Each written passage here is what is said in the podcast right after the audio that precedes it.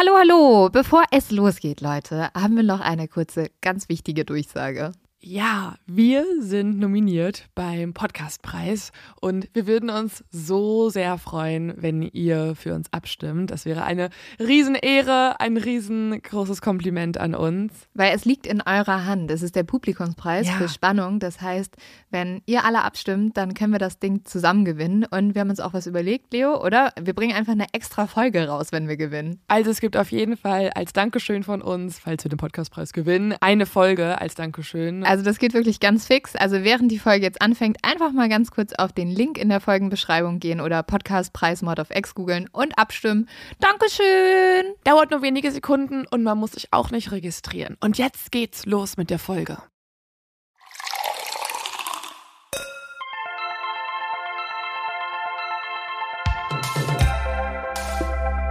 Mord auf X.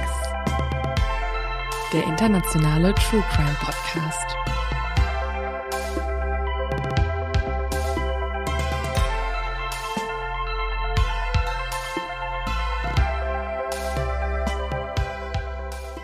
Also, ich ähm, möchte einfach direkt loslegen. Es Ah, hat sind sich- wir schon, starten wir schon? wir starten schon, Okay. weil ich habe das, das Gefühl, wir können diesmal alles skippen. Unsere Vorstellung, ja, wir machen Mord of X, ja, wir heißen Dan und Leo, hallo. Ähm, aber es hat sich so lange angestaut, diese Folge endlich zu machen. Es ist wirklich so, es, ich hab, man hat Es so ist oft geteasert und es ist in mir immer größer geworden. Es hat sich angestaut und muss raus, ein bisschen ähnlich auch wie bei dem Mann, über den wir reden. Und es ist einfach ready. Endlich, endlich, finde- endlich. Ich finde es so krass, weil, also, wenn man Mord auf X googelt, ne? Ähm, das habe ich mal geguckt, weil ich, äh, gemacht, weil ich sehen wollte, was wollen die Leute dann so zu Mord auf X Füße. wissen. Dann kommt als erstes Ergebnis nicht Füße, sondern Ted Bundy.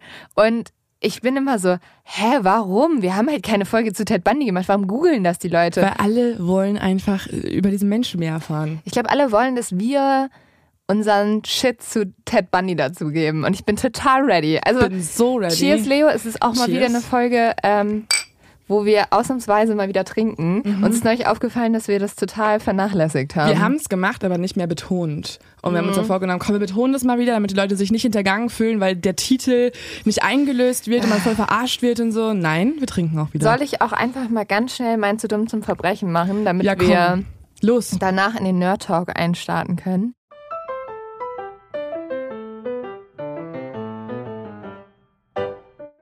Diesmal geht es um einen besonders dummen Dieb. Der hat es nämlich geschafft, erst Klamotten aus dem Laden zu klauen.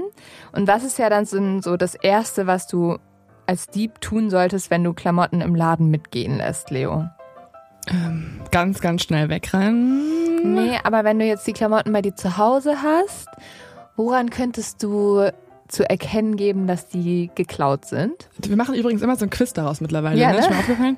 Ähm, ja, wenn da halt noch die Schilder dran sind und so weiter. Mhm, genau das hat äh, dieser Dieb nämlich einfach dran gelassen. Nicht nur die Preisschilder, sondern auch diese Sicherheitsdinger, die es immer im Laden gibt. Die hat er einfach dran Ach, gelassen. diese, die man knacken kann, dann kommt da so ja, ja, Dings genau. raus.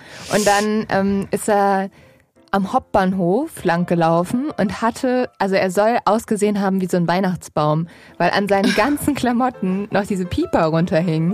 Und das ist dann, dumm. ja, das ist dann halt einem Polizisten aufgefallen und äh, ja, der hat das mal überprüft und hat dann gemerkt, dass komplett alle Klamotten bis auf die Unterhose gestohlen waren. Wollte er einen neuen Style etablieren? Also so, hä, also wenn jetzt irgendwie schon so Hakengürtel modern Ja. sind oder, okay, das hört sich jetzt falsch an, aber diese Karabiner irgendwie modern wurden. Herr Leo, das war doch modern vor 20 Jahren, ich oder? habe keine Ahnung. Also Dann, diese vielleicht- GL-Taschen oder wie die auch immer hießen. Ich habe keine Ahnung.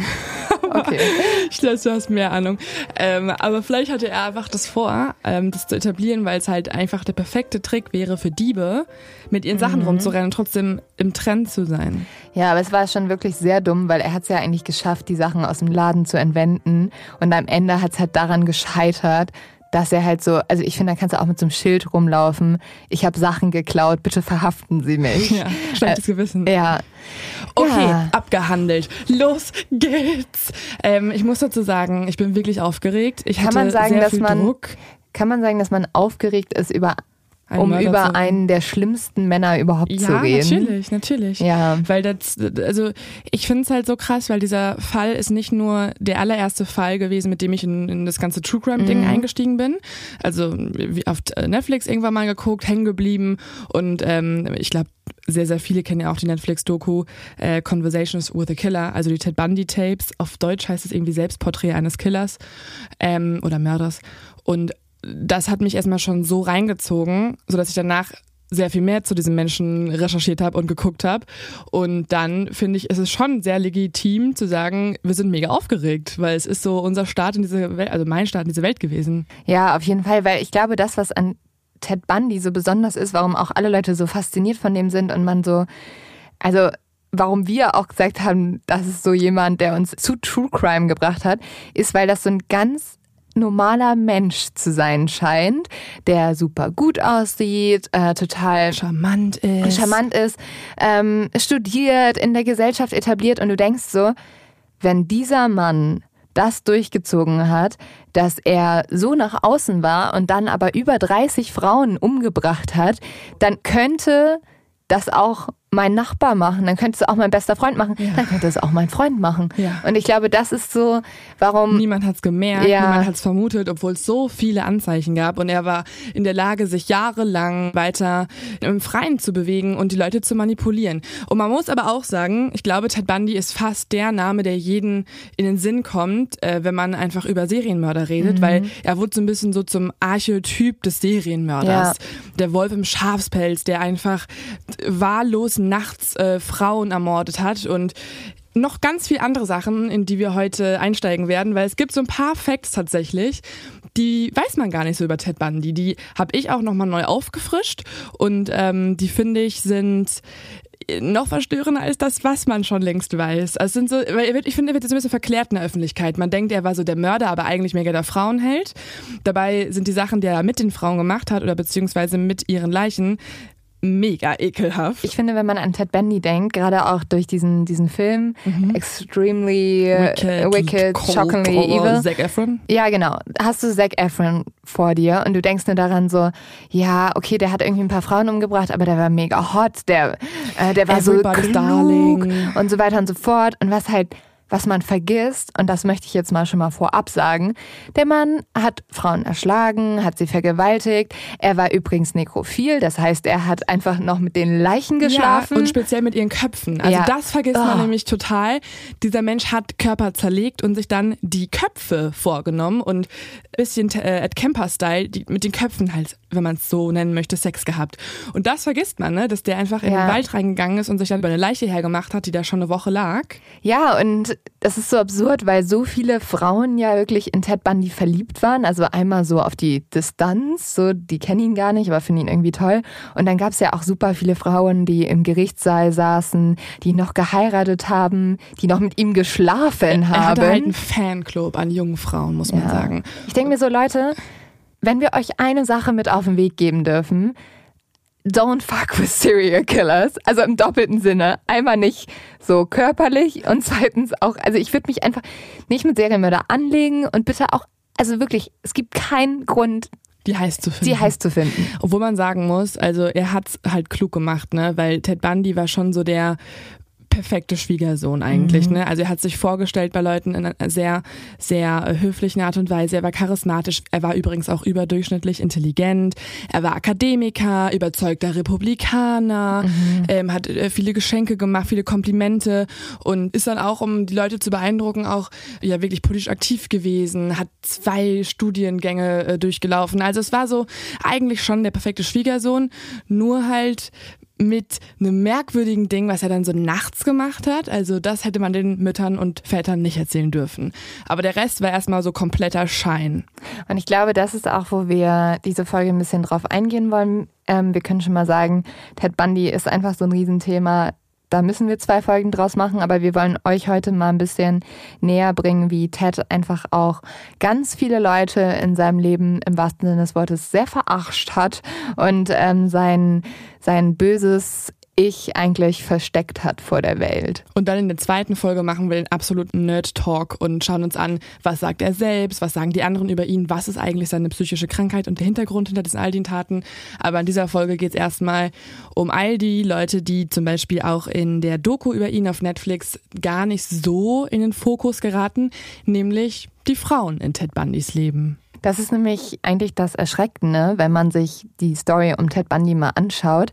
Er wird in ganz vielen Sachen halt wie so ein Superstar behandelt und es wird sehr wenig darüber gesprochen, wie ging es den Frauen, den Opfern und wie konnte es so weit kommen. Und es gibt eine Frau in seinem Leben, die ihn sehr lange begleitet hat. Man kann, glaube ich, in einer gewisser Art und Weise auch sagen, dass sie ein Opfer von Ted Bundy war. Auf jeden Fall. Wenn auch ein bisschen anders als die anderen Frauen. Mhm. Diese Frau ist Elizabeth oder auch Liz genannt. Und wir haben uns um ihre Geschichte zu erfahren, wie so die beiden so viel Zeit miteinander verbracht haben, haben wir uns ihr Buch durchgelesen und eine mehrteilige Dokumentation von ihr angeschaut. Und hier drin sagt sie selber, diese Geschichte wurde oft von Männern erzählt. Jetzt wird es Zeit, dass eine Frau endlich darüber spricht, was wirklich passiert ist. Der Grund, warum sich nämlich Liz dazu entschieden hat, überhaupt zu sprechen, ist der Film, über den wir eben schon so ganz kurz gesprochen haben, nämlich Extremely Wicked, Shockingly Evil and Wild. Und ähm, das ist dieser mit Zac Efron. Mhm. Und Liz hat sich diesen Film angeguckt, der basiert nämlich auf ihre Lebensgeschichte. Ja, sie ist die Hauptprotagonistin. Mhm.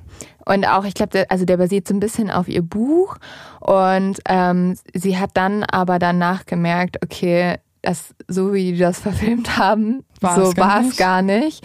Und ähm, sie hat dann beschlossen, dass sie gerne ihre Geschichte jetzt doch erzählen will, obwohl sie vorher nie ins Rampenlicht getreten ist, damit ähm, ja sie nicht von Männern erzählt wird, sondern von einer Frau, die dabei war. Und das wollen wir heute auch so ein bisschen machen. Mhm. Es ist nämlich ein Montag, der 1. März 1976. Und Liz oder Elizabeth Kendall, wie sie ganz heißt, sitzt in einem Gerichtssaal in Salt Lake City. Und neben ihr sitzen die Eltern von Ted Bundy. Draußen schneit es jetzt und es ist noch relativ kalt. Und der Mann, den Liz über alles liebt, der sitzt auf der Anklagebank und wartet jetzt darauf, dass der Richter das Urteil verkündet. Angeblich soll Ted, also Liz große Liebe, eine junge Frau versucht haben zu entführen. Und diese junge Frau heißt Carol Durant und hat behauptet, dass Ted sie vor einer Shopping Mall angesprochen hat.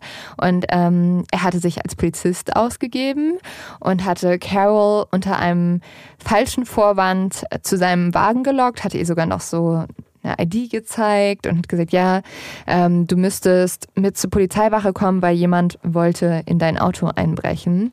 Und sobald Carol aber im Auto saß, hat er versucht, sie zu fesseln und sie mit einer Eisenstange zu schlagen. Und Carol ist aber davongekommen. Und jetzt steht Carol vor Gericht und klagt Ted an.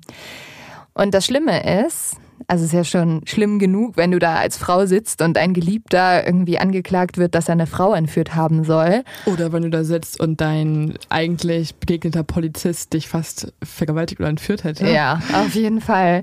Aber was Liz halt kaum glauben kann, ist, dass Ted nicht nur Carol versucht haben soll zu entführen, sondern diese Entführung soll im Zusammenhang mit dem Verschwinden und den Morden an sieben weiteren Frauen stehen.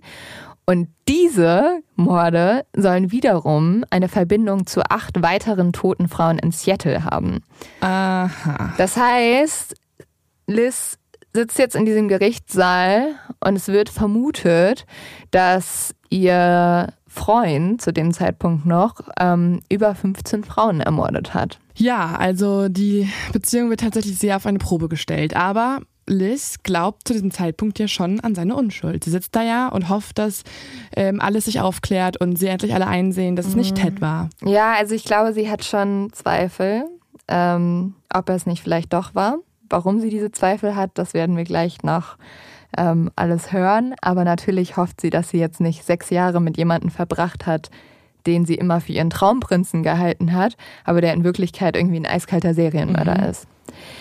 Sieben Jahre zuvor hat Liz nämlich ihre große Liebe kennengelernt. Sie hat damals nämlich 1969 Utah mit 24 Jahren verlassen. Äh, sie war eine Single Mom, also sie hat eine zweijährige Tochter Molly. Ähm, die Ehe, die sie vorhatte, war eine absolute Katastrophe und deswegen hat Liz auch Utah verlassen, um halt in Seattle sozusagen einen Neustart zu machen. Mhm. Liz ist tatsächlich in der Mormonenfamilie groß geworden. Ja. Und bei Mormonen, die sind ja auch sehr streng gläubig. Und da hat zumindest bei Liz zu Hause immer noch ein sehr veraltertes Rollenbild geherrscht. Also die Frau ist dazu da, den Mann zu unterstützen und ihr wichtigster Job ist, Mutter und Ehefrau zu sein. Und Liz hat aber ziemlich schnell gemerkt, okay, das will sie eigentlich gar nicht in ihrem Leben. Sie will auf ihren eigenen Beinen stehen, sie möchte arbeiten. Man muss sowieso sagen, dass zu dieser Zeit so ein komplette, also die Frauenbewegung voll losgebrochen mhm. ist. Und es war das erste Mal, dass irgendwie Frauen in Großstädte gezogen sind und ja, alleine gewohnt haben, was erstmal natürlich richtig cool war, dass sich das getan hat. Ich finde das so absurd, weil auch in meiner ganzen Recherche, ich musste mich immer wieder selber kneifen, weil das ist ja jetzt irgendwie so, keine Ahnung, knapp 50 Jahre her. Und alle Leute, auch die in diesen Dokus sprechen, wenn das junge Frauen sind, die zum Beispiel im Polizeirevier arbeiten, sagen die immer so, ja, ich war die erste Frau da. Und alle Frauen auch, die, die sprechen, die da zur Uni gegangen sind, sagen immer so, ja, es war voll was Besonderes, dass ich alleine gewohnt habe. Und dann denke mhm. ich mir mhm. so, wie viel hat sich bitte getan in den letzten Jahren? Mhm. Also es ist so Gott absurd. Sei Dank, Gott sei Dank. Es muss sich ja auch noch viel tun, aber ich weiß nicht, man vergisst das, glaube ich, immer wieder so, dass halt wirklich vor 15 Jahren es noch normal war, dass du Hausfrau bist. Mhm, aber es wurde schon normaler, dass du halt einigermaßen selbstbestimmt leben kannst. Mhm. Und tatsächlich ist das ja auch so ein Ding, was Ted ausgenutzt hat. Ja. Also dass es eben diese Studentenwohnheime gab, wo nur Frauen gewohnt haben, die zur Uni gehen und irgendwie versuchen, Karriere zu machen, war ja genau Teds Jackpot in diesem Fall, weil sie sind alleine rumgerannt, ähm, sie haben ihr eigenes Ding gemacht und Ted konnte es ausnutzen. Ted hat vor allem auch aber noch was ausgenutzt, was halt mit diesem alten Rollenbild zu tun hat, was ganz viele Frauen damals noch beigebracht bekommen haben.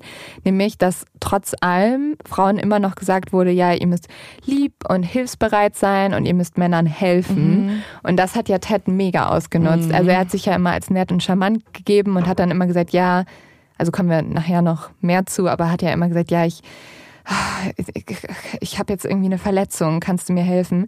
Aber das ist Leute, so abartig. Kein Mensch. Nein, aber es ist halt voll, es ist halt voll abartig, weil er diese also die Gutmütigkeit von Frauen eigentlich ausgenutzt hat. Voll. Also Liz geht jetzt erstmal aber nach Seattle und denkt, hier wird sich alles ändern. Sie holt sich so ein kleines Einzimmer-Apartment und die Wohnung liegt auch in, in zwar nicht der besten Gegend, aber in der Nähe von einer Freundin von ihr und das findet sie mega cool und sie kriegt einen Job als Sekretärin an der University of Washington und es ist halt alles erstmal ein richtig cooler Neustart, aber natürlich auch ein bisschen stressig, weil neue Stadt, neues Leben, man muss auf einmal selber Geld verdienen. Mhm. Und äh, sie stresst das auch, gerade weil sie ja noch ein kleines Kind dabei hat. Klar. Und sie fühlt sich vor allem immer noch so ein bisschen allein, bis sie eines Tages mit Freunden in einen Club geht. Und jetzt trinkt sie zwei Bier und fängt an zu tanzen und fühlt sich so frei, wie sie sich noch nie in ihrem Leben gefühlt hat. Das Ganze verstärkt sich, als sie im Club einen Mann sieht. Die beiden reden dann auch miteinander und tanzen zusammen, aber gehen dann wieder getrennte Wege. Aber später am Abend tanzt Liz dann noch mit einem anderen Mann. Der fängt aber an, sie so ein bisschen zu belästigen und sie sucht nach einem Ausweg. Und, und da sieht sie, rettet sie. Ja, Sie sieht durch die Bar den wunderschönen Ted sitzen an einem Tisch alleine. Und Ted denkt sich, also wenn Männer Frauen belästigen, ist das was ganz, ganz Schlimmes. Da muss ja. ich einschreiten, weil ich mag nicht, wenn Frauen schlecht behandelt werden. Nee, das, also Ted ist sowieso der absolute Frauenkämpfer, ne? Ja. Mhm. Er hat die Feminismusbewegung gestartet. Ja. Er war der erste große genau. bekannte Feminist. Ja, ich glaube, das würde er gerne über sich sagen, aber nein. Ähm, und Liz geht jetzt zu ihm hin und er sieht total traurig aus. Oh. Und Liz versucht jetzt die Stimmung mit einem Witz aufzumuntern und sagt so, du siehst aus, als wäre gerade dein bester Freund gestorben. Oh mein Gott. Was sollte bitte nicht Comedian werden. Nein, sie, sie sagt dann auch danach so, boah, das war so ein doofer Spruch, keine Ahnung, warum ich den gesagt hat. Aber ähm, das war irgendwie das Einzige, was ihr dann gerade eingefallen ist. Und dann war die Stimmung richtig gut, oder was? Es hat tatsächlich funktioniert. Mhm. Also die beiden sitzen dann den ganzen restlichen Abend zusammen, sprechen über Liz Vergangenheit und bekommen auch noch so vom Nachbartisch, weil die gerade aufstehen, einen Pitcher voller Bier geschenkt und haben einen richtig coolen Abend. Und Liz merkt sofort, der Mann, der ihr gegenüber sitzt, also Ted, ist super gut gekleidet, er wirkt schon älter, er hat schöne lockige Haare, hohe Wangenknochen und wunderschöne blaue Augen. Er erzählt Liz, dass er 23 Jahre alt ist und sie kann das gar nicht fassen, weil sie denkt so, boah, der wirkt schon irgendwie, als hätte er ganz viel hinter sich und sie ist richtig, richtig beeindruckt. Und Liz fragt den Mann dann auch, wie er heißt und woher er kommt. Und er antwortet, dass er ebenfalls gerade erst umgezogen ist und vorher in Philadelphia gewohnt hätte. Und jetzt ist er nach Utah gekommen, um Jura zu studieren. Und dann verrät der Mann auch seinen Namen und sagt, er heiße Ted Bundy. Und die Chemie zwischen den beiden stimmt sofort. Also Liz dreht komplett durch an diesem Abend schon gefühlt. Sie planen schon die gemeinsamen Kinder, die Hochzeit. Okay, chill. Mhm. Und dann äh, erzählt Ted ihr noch, dass er sie gerne bekochen würde und sich um sie kümmern würde. Und Liz denkt in ihrem Kopf nur so, sie sagt wirklich so, My Prince, also mhm. mein, mein Prinz, mein Traumprinz, auf ja. den ich immer gewartet habe. Ich meine, sie hat ja davor auch gesagt, dass es mega schwierig ist zu arbeiten und trotzdem noch ein Kind zu erziehen und mhm. dann noch irgendwie alleine alles zu tun. Und dann kommt jemand und sagt, ich würde gerne kochen. Ja. Du bist so, was? Welchem Jahrhundert sind wir denn jetzt reingerutscht? Nimm alles, ja. Und so geht's dann auch weiter. Also es geht ganz schön schnell. Ted kommt an dem Abend schon mit zu Liz nach Hause. Die haben nichts miteinander oder so, aber er schläft im gleichen Bett. Was ein bisschen creepy ist, ist, dass Liz nachts aufwacht und sieht, dass Ted durch ihr Zimmer geht und an ihren Parfümflaschen riecht und so ihre Habseligkeiten anschaut. Hm. Man muss dazu sagen, das ist auch so ein bisschen seine Tradition. Also er war schon in der Schulzeit und auch in der Uni-Zeit bekannt dafür, dass er ein riesen Voyeurist ist. Mhm. Also er ist oft durch die Straßen gegangen, hat sich so einzelne Frauen ausgesucht und die dann so wochenlang bestalkt eigentlich nur beobachtet. Und dieses ganze Voyeuristische, das, das, das ist eh sein Ding. Das heißt, wenn er jetzt gerade bei einer Frau in der Wohnung ist, warum sollte er das dann auch nicht noch bei ihr auch machen können? Ja. So denkt er sich wahrscheinlich. Ja, sie denkt sich in dem Moment aber gar nichts dabei und am nächsten Morgen weckt Ted sie mit einer Tasse Kaffee und sie kann erstmal ihr Glück nicht fassen und sagt so wirklich so, wie kann ich so einen schönen Mann in, in meiner Wohnung haben? Und Ted war dann auch schon aufgestanden, während irgendwie Liz noch geschlafen hat und hat der kleinen Tochter von Liz, die Molly heißt, schon Frühstück gemacht. Und Liz ist jetzt aber erstmal voll überfordert, weil es ist ihr voll peinlich, wie betrunken sie am Abend zuvor war. Und ähm, sie denkt auch irgendwie, oh, ich bin gar nicht gut genug für diesen tollen Mann, den ich hier im, in meiner Wohnung habe.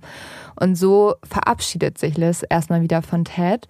Und er ähm, ruft sie dann aber bereits am gleichen Tag abends nochmal an. Aber Liz ist halt voll distanziert, weil sie ihr ist es halt mega peinlich, dass sie so betrunken war. Und wenige Tage später, das finde ich auch schon ein bisschen merkwürdig, ruft jemand bei der Universität an, wo Liz arbeitet und erkundigt sich, ob dort jemand mit dem Namen Elizabeth Kendall arbeiten würde. Hm, also unheimlich jetzt im Nachhinein, aber für sie war es wahrscheinlich erstmal romantisch, ja, oder? Ja, voll. Und also sie wusste gar nicht, wer das war, der Anrufer, bis sie ähm, nach der Arbeit nach Hause fahren will und Ted auf dem Parkplatz auf sie wartet. Und Sie sagt, dass sie in diesem Moment gemerkt hat, sie hätte sich die ganze Zeit nur nach ihm gesehnt und hat sich mega gefreut. Und die beiden kaufen dann Steak und Wein, also beziehungsweise Ted kauft Steak und Wein und sie verbringen den Abend zusammen und das nächste Wochenende fahren sie einfach schon zusammen weg, also machen so einen Urlaub mhm. zusammen.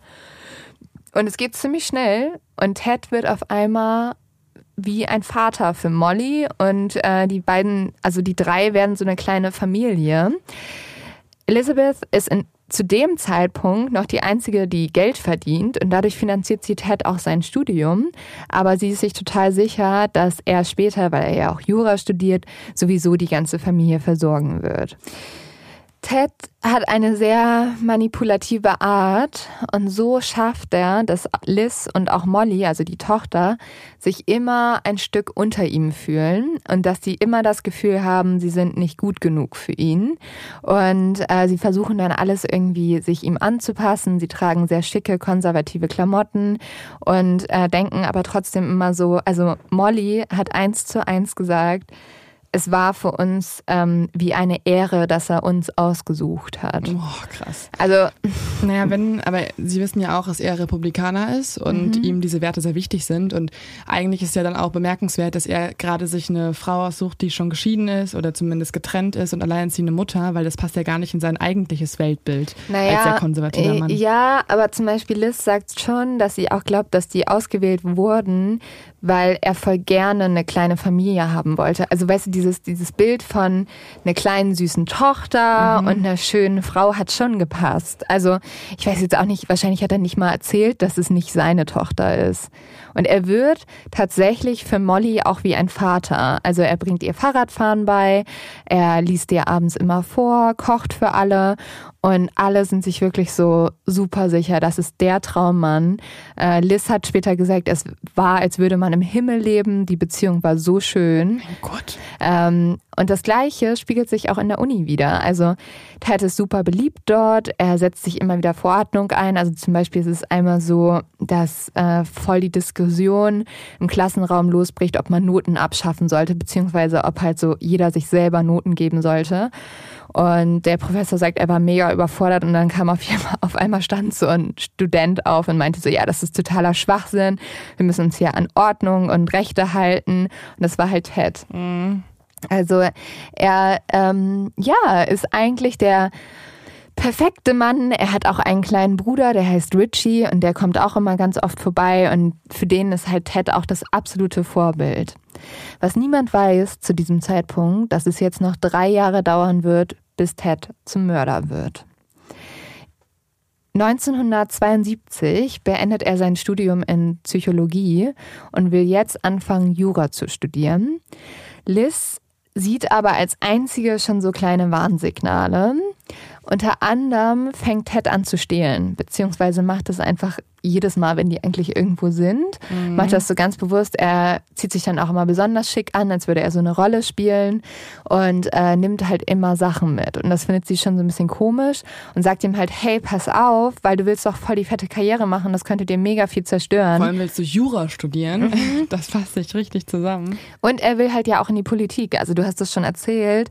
Er arbeitet für den republikanischen Gouverneur Dan Evans und äh, das ist natürlich eigentlich voll schlecht, wenn das rauskommen würde. Klar, aber es zeigt trotzdem schon, wie er schon da irgendwie ähm, so ein bisschen den Drang hatte, gegen Gesetze auch zu verstoßen. Also er labert zwar, er müsste sich dafür einsetzen, es wäre so wichtig, Ordnung und Recht zu behalten, aber andererseits ähm, ja, sind ihm soziale Normen ziemlich egal. Ja. Und er braucht anscheinend irgendwie diesen Kitzel und das Adrenalin. Das wird es wahrscheinlich gewesen sein. Beziehungsweise, dass er dann teure Sachen haben wollte, die er sich eigentlich gar nicht leisten kann. Weil ich glaube, für Ted ist das Schein super wichtig. Mhm. Also wie wirklich nach außen. Komplett. Und er will unbedingt halt irgendwie, ja, wie jemand wirken, der total aus der Oberschicht kommt. Ja.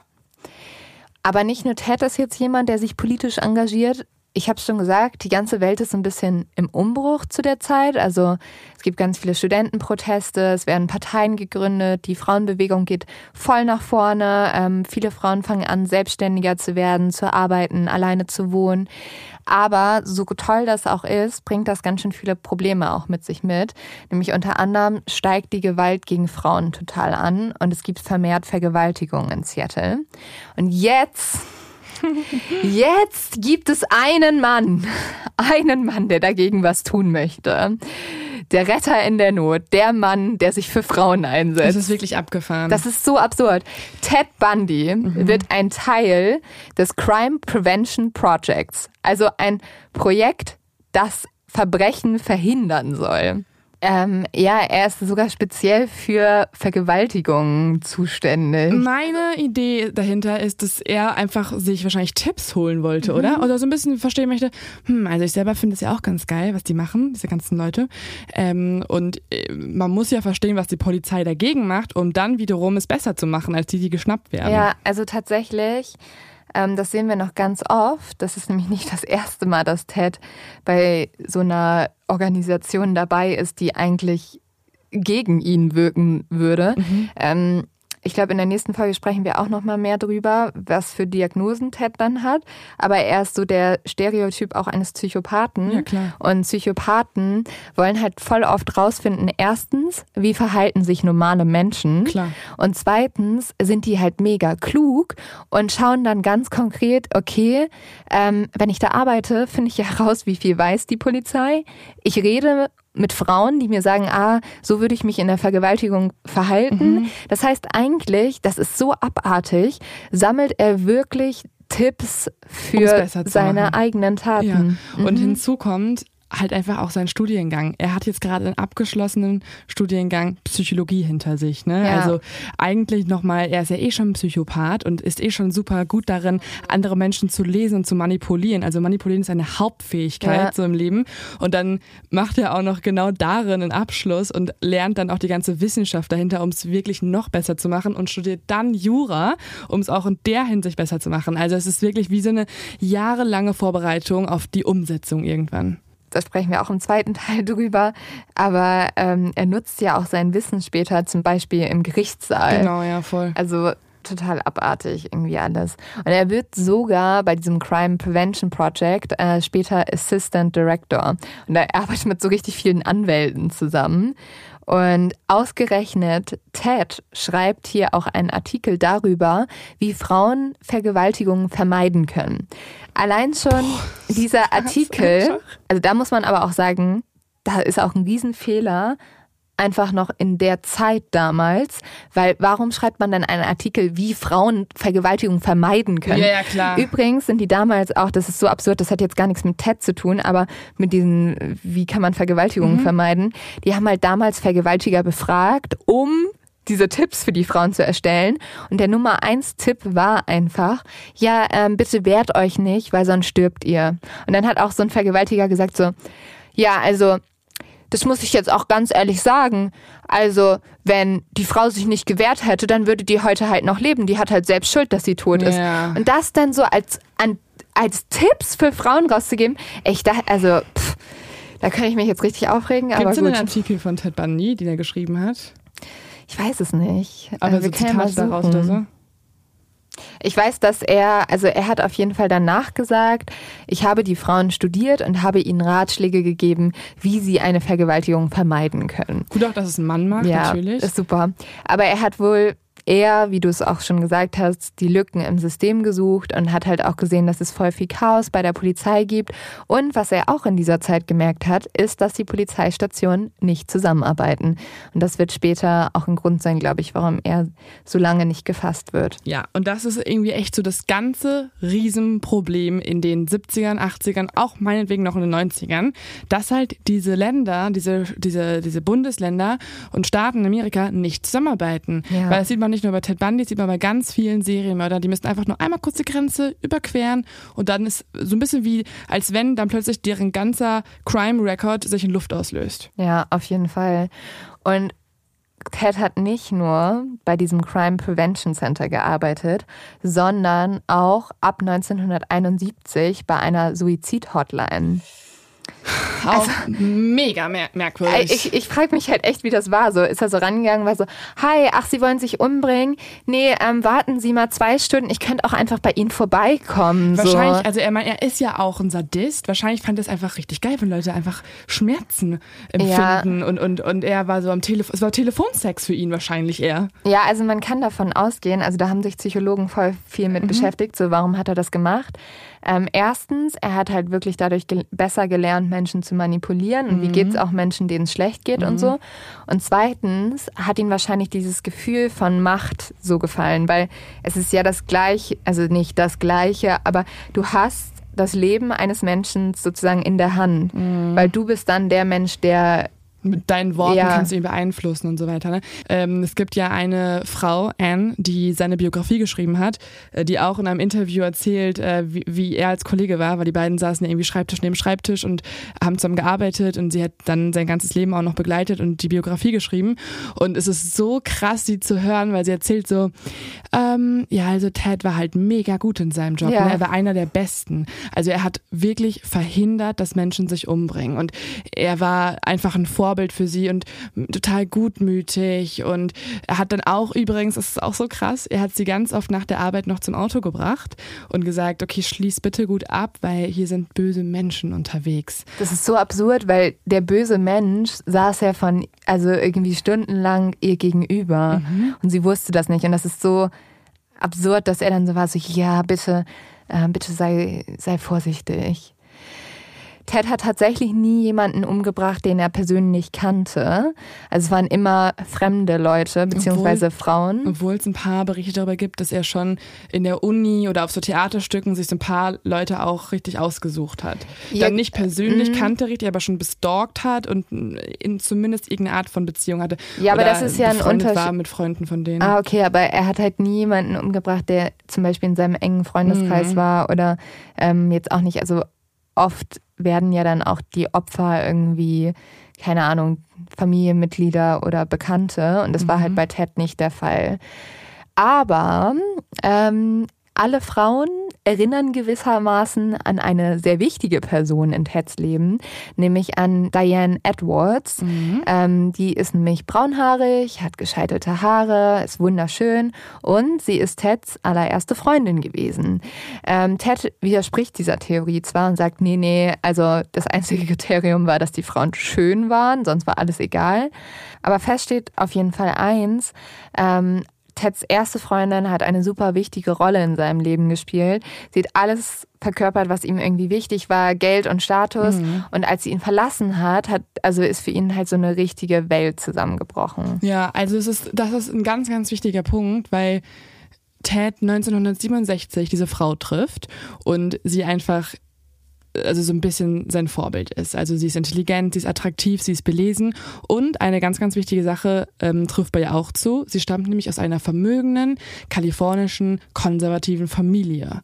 Und die beiden treffen sich außerdem auch bei Teds absoluter Lieblingsbeschäftigung beim Skifahren. Mhm. Das ist eh schon so sein Nummer eins Hobby, seine Obsession in der Zeit und ähm, ist auch ganz bezeichnend, weil wenn Ted über seine erste Freundin redet, dann nennt er nur so oberflächliche Dinge. Ja, sie hatte ein cooles Auto, wir sind in diesem Auto immer rumgefahren, haben rumgeknutscht. Sie hatte coole Eltern, die hatten ein cooles Haus. Es waren alles sehr oberflächliche, belanglose Dinge, die er aber zu diesem Zeitpunkt ganz, ganz, ganz, ganz doll wollte. Und das, das war halt sein das absolutes Leben. Begehren. Ja, genau. Er wollte halt das Leben vor allem, glaube ich. Er wollte dieses Leben führen. Das Problem war nur, dass für Diane in diesem Moment einfach all das bei Ted noch nicht eintraf. Also er hatte nicht den notwendigen Ehrgeiz.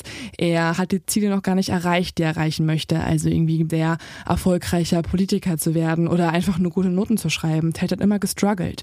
Und er war vor allem nicht die Art von Mann, mit dem Diane ihr Leben verbringen wollte. Sie sagt sogar später, Zitat, dass er kein Husband Material ist. Also dieses, diese, diese, dieser Ausdruck, äh, den hat sie damals schon betätigt und wollte damit eigentlich ausdrücken, ja gut, es war mal irgendwie eine coole Affäre, aber mehr auch nicht. Das aber hat Ted eigentlich sein ganzes Leben lang angetrieben, es nur noch mehr zu beweisen. Also er hat sich dann vorgenommen, wegen Diane die Uni zu schmeißen und mehr Zeit mit ihr zu verbringen. Dann aber wieder sich bei der Elite-Uni Stanford in Kalifornien zu bewerben.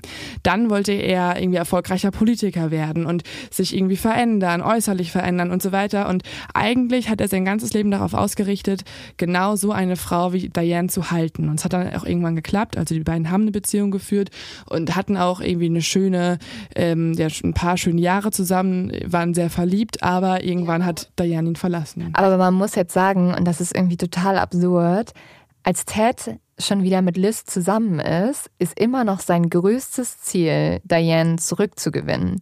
Und du hast ja schon gesagt, er fängt dann irgendwie an, sich bei Elite-Unis zu bewerben, weil er weiß, das findet sie cool und mhm. so. Und als Ted eine Geschäftsreise nach Kalifornien macht, trifft er sich dann mit Diane zum Abendessen. Und er kann sie tatsächlich wieder von sich überzeugen. Die beiden beginnen eine Affäre. Und das ist jetzt irgendwie mega absurd, weil das zeigt schon, dass Ted wirklich diese zwei Welten halt leben mhm. konnte. Weil er hat dann einen Abend sich mit Diane im teuren Skihotel getroffen. Und am nächsten Abend war er bei Liz und Molly zu Hause und hat für die ganze Familie gekocht. Und war der perfekte Familienvater. Mhm. Und was Liz nicht mitkriegt, ist, dass Diane und Ted sogar planen zu heiraten. Aber eines Tages meldet sich Ted dann einfach nicht mehr. Und als Diane ihn dann doch einmal am Telefon erreicht, fragt sie ihn so, was ist denn los? Und Ted sagt nur, ich habe keine Ahnung, was du meinst. Und er sagt das so eiskalt und legt einfach auf. Und jetzt ist halt die große Vermutung, dass er diese ganze Affäre mit Diane nur gemacht hat, um ihr das Heim zu zahlen, dass sie ihn vorabserviert hat, was komplett krank wäre, weil das bedeuten würde, dass er sechs Jahre seines Lebens sich auf diese Rache vorbereitet hat. Finde ich aber sehr realistisch, dass ja. das wirklich eingetreten ist, weil Warum sonst hast du deine Traumfrau, die du auch überall als Traumfrau bezeichnest, zurückgewonnen und dann lässt du sie einfach wieder gehen? Ja. Also es ist, ja. Wahrscheinlich wollte er Rache dafür, dass sie ihn absolviert hatte vor. Was aber auch ein Punkt sein könnte, ist, dass ähm, alle Bewerbungen, die Ted an die Elite-Unis gemacht haben, gescheitert sind und er vielleicht sich nicht getraut hat, das Diane zu sagen. Ähm, er muss jetzt nämlich an einer kleinen Uni in seiner Heimatstadt Dakota studieren. Und das ist für ihn ein richtiger Rückschritt. Er kann jetzt in diesem Moment nicht mehr der Mann sein, den er eigentlich vorgibt zu sein. Und ob es jetzt die Trennung von Diane ist, also die erneute Trennung, oder halt dieser Rückschritt, Eins von beiden muss auf jeden Fall was ausgelöst haben, weil wenig später startet Teds Mordserie. Mhm. Also es war irgendwie so eine Zeit, so ein bisschen die Ruhe vor dem Sturm. Viele Sachen sind passiert in seinem Umfeld. Er hat Absagen bekommen und sehr viele Dinge stützen zusammen.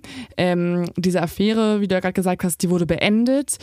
Liz ist immer noch für ihn da, muss man mhm. sagen. Also das ist schon eine Konstante, aber trotzdem verändert sich sehr viel. Irgendwas in ihm muss sich jetzt verändert haben. Also so ein bisschen wie so eine Transformation zum Monster.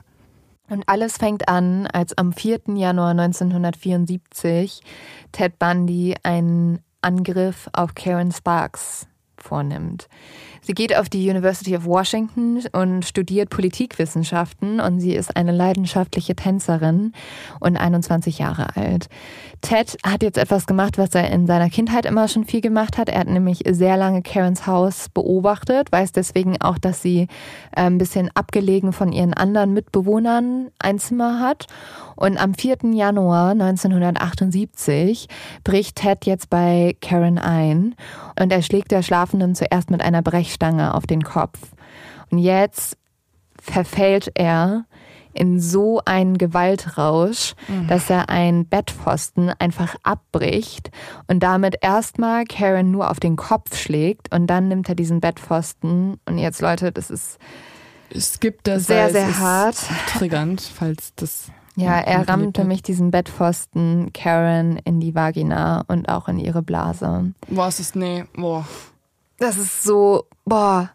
Ähm, Vor allem, ja. es ist sein offiziell, wie er später sagt, erster Überfall. Erste Vergewaltigung, erster Mord. Man weiß es nicht ganz genau, das stimmt. Das sagt er nur mhm. selbst. Er hat aber auch, also er widerspricht sich da ein bisschen. Das ist der erste Überfall, von dem man weiß. Er hat aber auch mal zu einer FBI-Agentin gesagt, dass er erst ab dort ein organisierter Serienmörder geworden ist und vorher war er unorganisiert, was darauf schließen lässt, dass er eigentlich vorher schon gemordet haben muss. Und zwar eher wahllos und und und ähm, ja und nicht geplant. Genau, im Rausch einfach ja. oder im Affekt. Aber ich finde es trotzdem irgendwie sehr bezeichnend, weil wenn es trotzdem der erste war, wie er dann in anderen Quellen wieder sagt, man muss eh dazu sagen, Ted Bundy sagt in jedem Interview was unterschiedliches, macht mich mega aggressiv, weil ja. ich immer, wenn ich irgendwas recherchiert habe und es aufgeschrieben habe, war ich so, okay, das ist jetzt die Wahrheit. Okay, nächste Quelle angeguckt, wurde bestätigt. Nächste Quelle angeguckt, bestätigt. Ein weiteres Interview, alles anders. Ja, es halt das macht so. unfassbar aggressiv. Aber trotzdem, wenn das jetzt wirklich sein erster Angriff war, dann finde ich, war es immens brutal. Auf jeden also Fall. er startet ja nicht irgendwie mit Ausspannen und vielleicht mal, ne, also auch ja. weil es auch schon mega schlimm ist, ein anderer, eine andere Art von Überfall.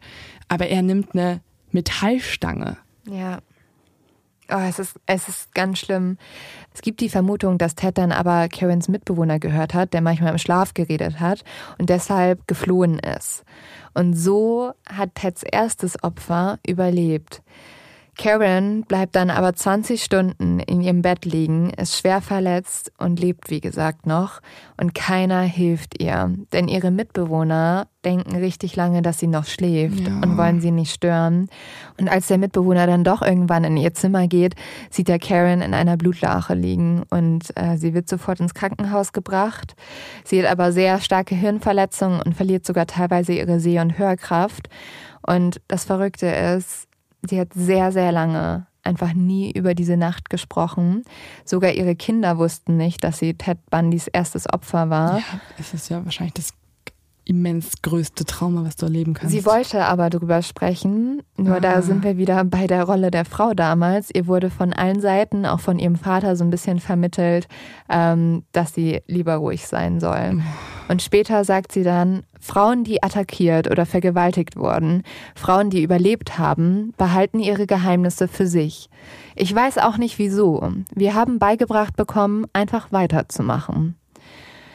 Und Karen bleibt leider auch, und das wissen wir ja auch alle schon, nicht die einzige Frau, die von Ted überfallen wird. Es ist jetzt ein Monat später nach dem Angriff auf Karen und Linda Healy ist 21 Jahre alt und sie geht auf die University of Washington, wo ja zum Beispiel Liz auch arbeitet und wohnt zusammen mit ihren Freundinnen. Das ist eigentlich mega cool. Die sind so eine Fünfer-Mädelsgruppe und haben halt alle sich zusammen ein Haus geholt, wo jeder so ein bisschen äh, sein Zimmer hat oder zum Beispiel Linda teilt sich auch ein Zimmer mit ihrer, mit ihrer Freundin zusammen. Und Linda ist ja auch in der Uni bekannt. Also die ist sowieso in der ganzen Stadt bekannt, weil sie macht jeden Morgen für den lokalen Radiosender den Wetterbericht. Und dieser Wetterbericht ist vor allem wichtig für Menschen, die gerne Ski fahren. Und es gibt ja eine Person, die auch sehr gerne Ski fährt, nämlich Ted Bundy. Deswegen können wir mal davon ausgehen, dass er Linda auch wahrscheinlich aus dem Radio kannte. Linda schläft gemeinsam mit ihrer Freundin Karen in einem Zimmer im Keller des Hauses. Und Linda will jetzt besonders früh schlafen gehen, weil ihre Eltern sollen am nächsten Tag kommen und sie hatte sich vorgenommen, für alle was ganz Großes zu kochen. Und Lindas Mitbewohnerin Karen schließt abends noch alle Türen ab, auch die Seitentür des Kellers, weil Linda und Karen schlafen im Keller.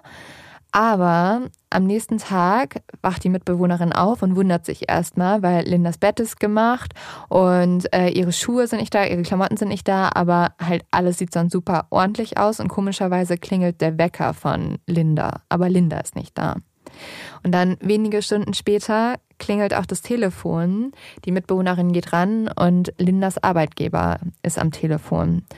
Der Radiosender fragt, wo Linda ist, weil sie ist nicht zur Arbeit gekommen. Und das mhm. ist für mhm. Linda sehr, sehr ungewöhnlich. Lindas Mitbewohnerin durchsucht dann das Zimmer und findet raus, dass die Seitentür, die sie abends noch abgeschlossen hat, offen ist. Und Lindas Mitbewohner sind sich jetzt sofort sicher, irgendwas stimmt nicht. Linda hat nie alleine nachts das Haus verlassen und sie rufen sofort die Polizei. Und die Polizei sagt erstmal zu den Mitbewohnern, ja, sie müssen sich jetzt gar keine Sorgen machen. Also Linda ist bestimmt entweder bei einem Freund, sie wäre weggelaufen oder, Leo, halt dich fest, sie macht gerade eine Abtreibung. Ah ja, das äh, ist eine übliche Sache, wenn eine Frau sich nicht meldet, dann macht sie halt heimlich Dann macht sie eine halt eine Abtreibung, ne? Aber die Freunde machen dann so viel Stress, dass tatsächlich ein Officer vorbeikommt und der durchsucht das Zimmer nochmal. Und als er die Bettdecke wegzieht, sehen sie, dass auf dem ganzen Bett Blutflecken sind. Im Schrank findet die Polizei dann auch noch ein blutiges Nachthemd.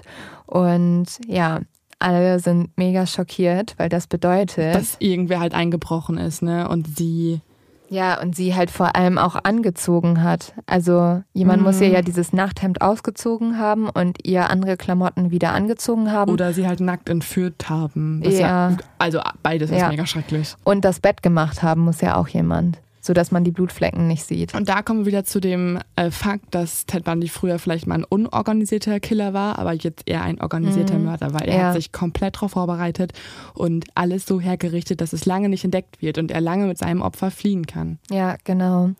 Und währenddessen fängt Ted jetzt an, sich Liz gegenüber auch langsam anders zu verhalten.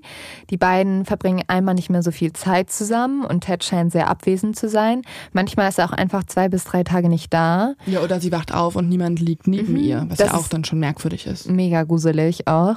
Und was auch Liz auffällt, ist, dass das Sexleben der zwei sich verändert. Ted will auf einmal ganz viel Bondage machen und er fordert Analsex von Liz. Ähm, Ted verändert sich auch gegenüber Molly, also der Tochter von Liz. Zum Beispiel spielen die zwei einmal eines Tages zusammen Verstecken. Molly findet Ted einmal unter einer Decke und als sie dann so die Decke wegzieht, ist er nackt unter der Decke. Und äh, Molly hat das aber nie ihrer Mutter erzählt, weil sie Angst hatte, dass Ted dann Ärger kriegt. Das ist halt merkwürdig, ne? Weil eigentlich ist er jetzt nicht pädophil. Er nimmt sich zwar auch sehr junge Studentinnen oft, aber Ja, Molly ist ja trotzdem sehr viel jünger. ja, aber vielleicht irgendwie hat das auch mit diesen Grenzen überschreiten zu tun oder so. Mhm. Also Molly sagt auf jeden Fall im Nachhinein, dass es sehr unangenehm war.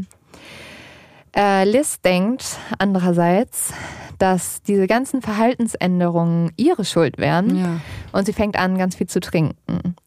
Eines Tages kommt Liz dann auch nach Hause und Ted wartet auf sie. Also er sitzt schon bei ihr zu Hause, obwohl er eigentlich keinen Schlüssel hat und so. Also auch ein bisschen creepy.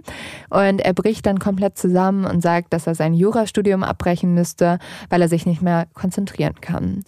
Und Liz wohnt tatsächlich nur wenige Meter entfernt von dem Haus von Linda, also der jungen. Moderatorin, die wir verschwunden ist. Und eines Tages liest sie halt morgens so einen Artikel über das Verschwinden. Und dann spricht sie halt auch mit Ted darüber und sagt so, hä, sie könnte nicht verstehen, wie, wie niemand was hören konnte oder wie sowas überhaupt passieren konnte. Und Ted sitzt ihr gegenüber und sagt so, ja, also, Ganz schlimme Sache.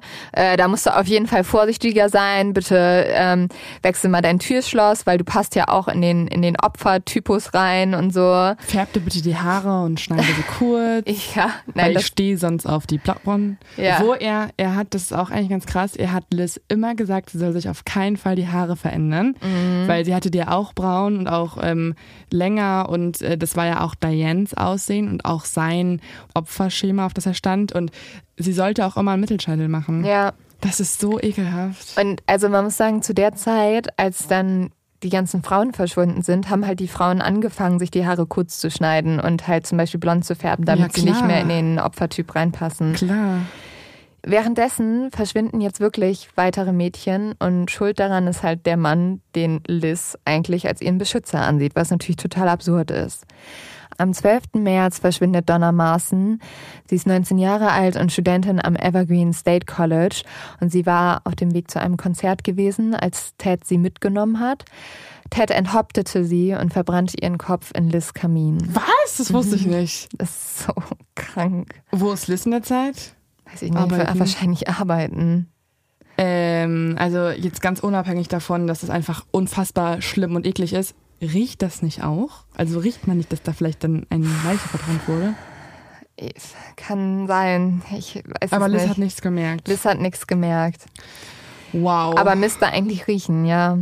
Aber also man hat auch, muss man dazu sagen, man hat von Donna nie irgendwelche Überbleibsel gefunden. Man weiß nur, dass ihr Kopf in dem Kamin verbrannt wurde von Ted selber.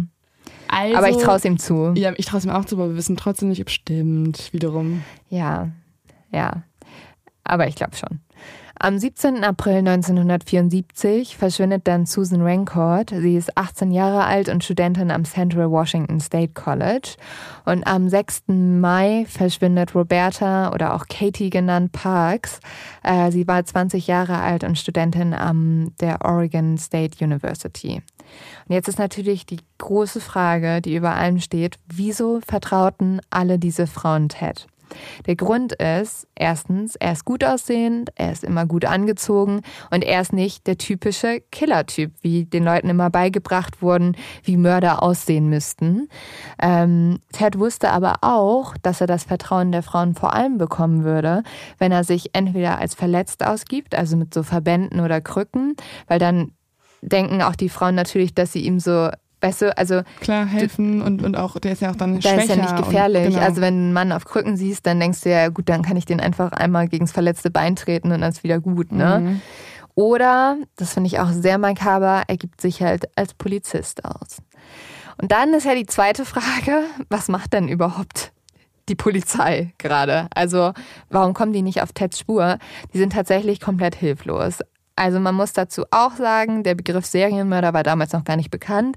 Das heißt, es scheitert schon mal daran, die ganzen verschwundenen Frauen miteinander in Verbindung zu bringen. Ähm, sie glauben erstmal, dass es vielleicht auch ein Kult ist, der hinter den ganzen Morden steckt, weil die Abstände ja immer relativ gleich sind, wenn die Frauen verschwinden. Also mhm. Ted entführt die Frauen immer ähm, ungefähr in so monatlichen Abstand. Aber einfach wahrscheinlich, weil er dann zwischendurch halt genug Zeit mit den Körpern hatte, also mit den Leichen und er musste bei Liz ja auch nochmal als guter Ehemann äh, sich präsentieren und dann mhm. hat er mhm. wieder einen Grund gehabt zuzuschlagen. Naja, was schon ganz spannend ist, ist, dass einige Leute, die Ted nahestanden, wie zum Beispiel Liz oder auch sein Bruder Richie, mhm. erzählt haben, dass es manchmal so war, dass sie einfach gesehen haben, wie so sein Gesicht sich so komplett verändert ja. hat. Und dann ist er immer losgefahren und dann hat er halt immer Frauen entführt. Mhm. Zum Beispiel richtig krass, er war irgendwie mal bei, also Richie, sein Bruder war bei ihm zu Besuch und dann hat so Ted aus dem Nichts einfach gesagt, ja, du musst jetzt vorfliegen. Und kurz danach hat er halt wieder eine Frau entführt. Ja, das wurde öfter berichtet. Das ja. stimmt auch so, zum Beispiel von einer Großtante auch, die stand mit Ted, da war aber noch jünger, also im Jugendalter, am Bahnhof und es wurde so dämmerig und sie wollten Zug nehmen und sie hatte halt ihren Neffen da einfach stehen, ne, auf ja. den sie aufpasst. Und sie hat gesehen, wie plötzlich sich sein, in seinem Gesicht irgendwas verändert hat, aber so richtig offensichtlich, als wenn da eine andere Persönlichkeit plötzlich rausschlüpft oh. und hatte mega Angst vor ihm plötzlich. Ja, Liz hat es tatsächlich einmal auch erzählt, dass sie mit ihm dass sie mit Ted sozusagen auf so einem See war und mit einem Boot gefahren sind. Und das ist das erste Mal, wo sie Angst vor ihm bekommen hat, weil da hat er sie auf einmal, also sein Gesicht wurde so ganz anders und dann hat er sie einfach ins Wasser gestoßen. Und das war halt so ein, also es war kein ja. See, das war so ein Fluss und es war mega gefährlich. Mhm. Und sie war dann auch so, also sie hat sich mega erschrocken und hat sich dann auch umgedreht im Wasser und hat ihn halt nicht mehr erkannt. Und dann hat er sich wieder sozusagen beruhigt und hat ihr hochgeholfen. Gruselig. Richtig gruselig. Also äh, kurz vorab, wir reden noch ausführlicher über die Pathologie von Ted Bundy, ja. aber ähm, es wurde schon auch von Psychologinnen und Psychologen vermutet, dass, also es wurde nicht ausgeschlossen, dass er unter einer multiplen Persönlichkeitsstörung leidet. Mhm. Also es wurde dann später noch zu Psychopathie korrigiert und da glaube ich viel mehr dran. Ja. Ähm, aber das, das zeigt schon, dass da irgendwas in ihm schlummert, was er versucht zu verdrängen, aber es kommt schon manchmal raus. Und in diesen Momenten kann er es dann nicht mehr beherrschen und fährt dann los und ermordet irgendwen. Ein Moment ist ähm, der 1. Juni 1974. Dort lädt Liz ihre Eltern nämlich nach Hause ein, weil ähm, Molly am nächsten Tag getauft werden soll. Und Ted ist jetzt erstmal wieder der perfekte Schwiegersohn. Er ähm, geht mit Molly, mit Liz und den Eltern Pizza essen, lädt alle ein. Und Molly soll halt, wie gesagt, am nächsten Tag getauft werden und alle sind mega aufgeregt. Doch nach dem Essen verabschiedet sich Ted auf einmal und er kommt nicht wieder bis zum nächsten Tag und zwar erst nach der Taufe. Liz ist jetzt super sauer. Sie denkt irgendwie, Ted würde sie betrügen. Ähm, er erklärt ihr aber, nein, ich hatte eine Autopanne, deswegen hat es irgendwie alles nicht geklappt. Was Liz nicht wusste, dass Ted in dieser Nacht Brenda Ball entführt hatte, mhm. eine 22-jährige junge Frau. Und was wir noch nicht so erzählt haben, ist äh, in den Nächten, wo Ted Frauen entführt hat oder auch an den Tagen, äh, waren diese Frauen nicht immer die ersten, die Ted angesprochen hat, sondern Ted hat es bei vielen Frauen versucht. So hat er zum Beispiel zwei Stunden vor der Entführung von Brenda eine junge Frau namens Phyllis ähm, getroffen. Sie ist 19 Jahre alt und Studentin an der University of Washington. Und Ted hatte diese Krücken und eine leere Gaskanne und kam dann zu ihr und meinte so, ob sie ihm nicht helfen könne, weil ihm sei das Gas ausgegangen und es ist voll schwer, dieses Gas mit den Krücken zurück zum Auto zu tragen. Und dann hat sie ihm geholfen, hat das Gas zum Auto getragen und als sie da waren, hat Ted Phyllis gefragt, ob sie ins Auto gehen könnte und einen Knopf drücken könnte, um das Auto zu starten, während er halt das Gas reintut. Und Phyllis sitzt jetzt im Auto und wartet darauf, dass Ted ihr das Signal gibt. Und ich weiß nicht, wie viel Glück diese Frau hatte oder was für ein gutes Bauchgefühl. Nämlich auf einmal merkt sie, irgendwas stimmt nicht. Und sie weiß heute immer noch nicht, warum und was das auf einmal war, aber sie wusste, sie muss jetzt fliehen. Also ist sie einfach aus dem Auto gesprungen und hat so gesagt, ja, sorry, bye und ist weggerannt. Boah. Und sie hat sich dann nicht mehr was dabei gedacht, bis zehn Tage später ihre Freundin George oder auch Georgina, ähm, eine 18-jährige Studentin, ebenfalls an der University of Washington, auf dem Weg nach Hause von ihrem Freund verschwunden ist. Und da denkt sie sich, dass es vielleicht der gleiche Mann sein könnte. Ja, also die sind erstmal, das ist, das ist ganz absurd. Also erstmal denken die sich gar nichts dabei. Die geben auch noch so Interviews der Presse. Also Phyllis gibt zum Beispiel so ein Interview, wo sie so auch voll lacht und so in die Kamera sagt so, ja, also George Eltern sollen nur wissen, ähm, sie ist voll die gute Studentin und feiert hier gar nicht viel, weil die halt, und sie, sie hat gesagt dann auch so im Interview so, ja, sie dachte damals, dass das einfach abgehaut wäre. Ja, und sie war dann so, hä, George wird das so feiern, dass sie vor noch im Fernsehen so gesagt hat, dass sie voll die gute Studentin ist und so. Oh. Und also Phyllis hat es halt, die ist heute noch total fertig davon, weil sie weiß, sie hat diesen Mann auch getroffen. Sie ist ihm entkommen, sie hat sich nichts bei gedacht und zehn Tage später hat er halt ihre beste Freundin mitgenommen. Boah, so krass. Georgina wird auch Teds erstes Opfer werden, wo er seine Nekrophilie ausübt. Ja, und jetzt kommen wir zu den ekligen Dingen. Ja, währenddessen hört Liz jeden Tag die Radionachrichten und sie hört immer wieder über die vermissten Mädchen. Also bisher wissen wir ja auch gar nicht, dass die ermordet wurden, ehrlich mhm. gesagt. Ja, die vermissten Meldungen überschlagen sich, ja. muss man sagen, in dieser Zeit. Und sie hofft jetzt einfach, dass der Täter endlich gefunden wird, weil dann kann sie aufhören, darüber nachzudenken, weil ihr fällt natürlich auch auf, dass sie eins zu eins so aussieht wie die ganzen Mädchen, die verschwinden. Mhm. Und sie kriegt jetzt natürlich Angst, dass sie das nächste Opfer sein könnte. Sie ist halt ein bisschen eine Zwickmühle Zwickmühle, weil ich glaube, man hat ja dann schon irgendwie auch das Gefühl, man müsste sich jetzt auch anders anziehen oder andere mhm. Haare ähm, machen lassen, kürzer schneiden, blond färben und so weiter. Aber ihr Freund will das ja nicht. Ihr ja. Freund liebt ja ihre blond, äh, ihre braunen langen äh, Mittelscheitelhaare. Ja. Also das ist jetzt hier das, das die tricky Situation. Sie weiß halt nicht, dass sie jeden Tag neben dem Mörder schläft, vor dem sie Angst hat. Ja. Das ist so gruselig. Äh, Ted sagt Liz dann wenig später, dass er wegziehen wird. Ähm, er möchte nämlich an der University of Utah erneut beginnen, Jura zu studieren. Und Ted macht Liz auch ziemlich deutlich, dass er nicht will, dass sie mitkommt, was sie damals mega enttäuscht. Klar. Und jetzt ähm, vergehen circa vier Wochen und es gibt ein großes Fest am Lake Sammamish und dort wird ein Mann mit Locken gesichtet, der immer wieder junge Frauen anspricht. Die meisten lehnen ab, bis er ein junges blondes Mädchen um Hilfe bittet und immer wieder auf sie einredet und sie am Ende so ein bisschen genervt mitgeht. Dieses junge Mädchen ist Janice Ott und sie wird nie wieder gesehen.